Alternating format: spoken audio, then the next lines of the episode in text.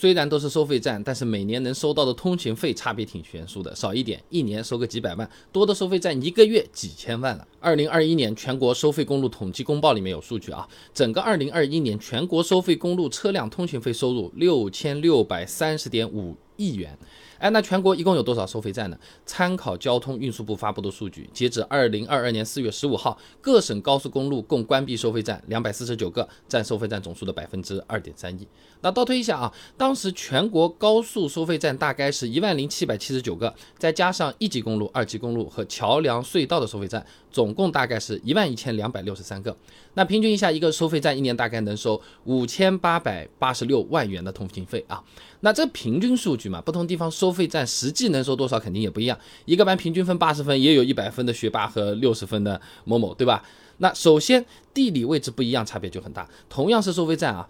东。中西部通行费收入啊，它那个差距能有四倍以上。东部地区啊，比如我在的这个浙江，举例子，浙江省交通运输厅的数据，全省共有高速收费站五百十二个，再加上四个一级公路收费站，一共五百十六个。二零二一年通行费收入四百五十三点零八亿元啊，那平均到每个收费站呢，一年是八千七百八十万左右，比前面的全国水平要高。那么再看中部地区的重庆，二零二一年重庆市收费公路统计公报的数据呢，重庆市共有收费站三百二十个，通行费总收入。一百六十一点二亿元，那平均每个收费站一年大概能收五千零三十七万啊，比全国平均水平是略低的。然后就是西部地区的青海，青海省交通运输厅数据啊，全省共有九十七个收费站，二零二一年呢，通行费收入总计二十一点二六亿元，平均到每个收费站呢，一年大概是两千一百九十一万，不到全国平均水平的。一半啊，差不多浙江四分之一。那除了东西部的区别，普通公路收费站和高速收费站差别也很大的，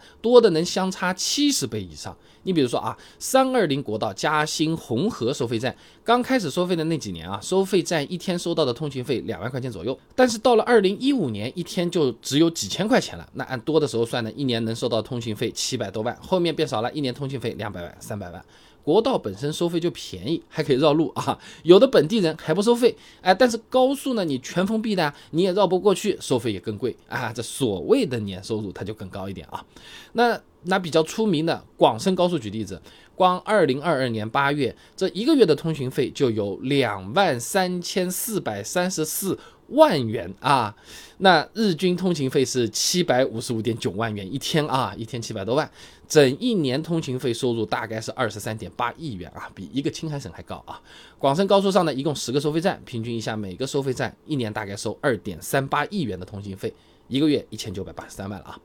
那前面红河收费站一年的收入还没它一个月零头的多啊。广深高速确实。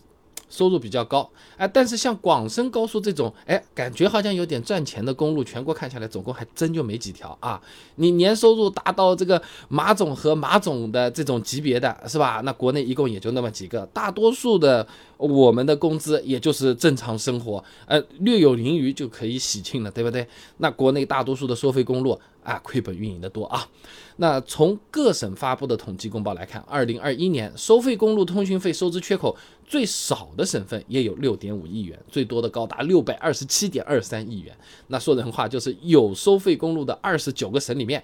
没有一个是盈余的。虽然每年收的钱也不少，但花的更多。那这些支出里面，大头干嘛？银行贷款啊，二零二一年全国收费公路支出总额一万两千九百零九点三亿元啊，那其中呢，七千一百六十四点八亿元用来偿还债务本金啊，三千四百二十六点八亿元用来偿还债务利息，那加起来占比达到百分之八十二了。收费站运营、道路养护支出等等也要钱呐。那前面讲的这个广深高速啊，这种我们商业角度来看，它算是赚钱的高速啊，真不多啊。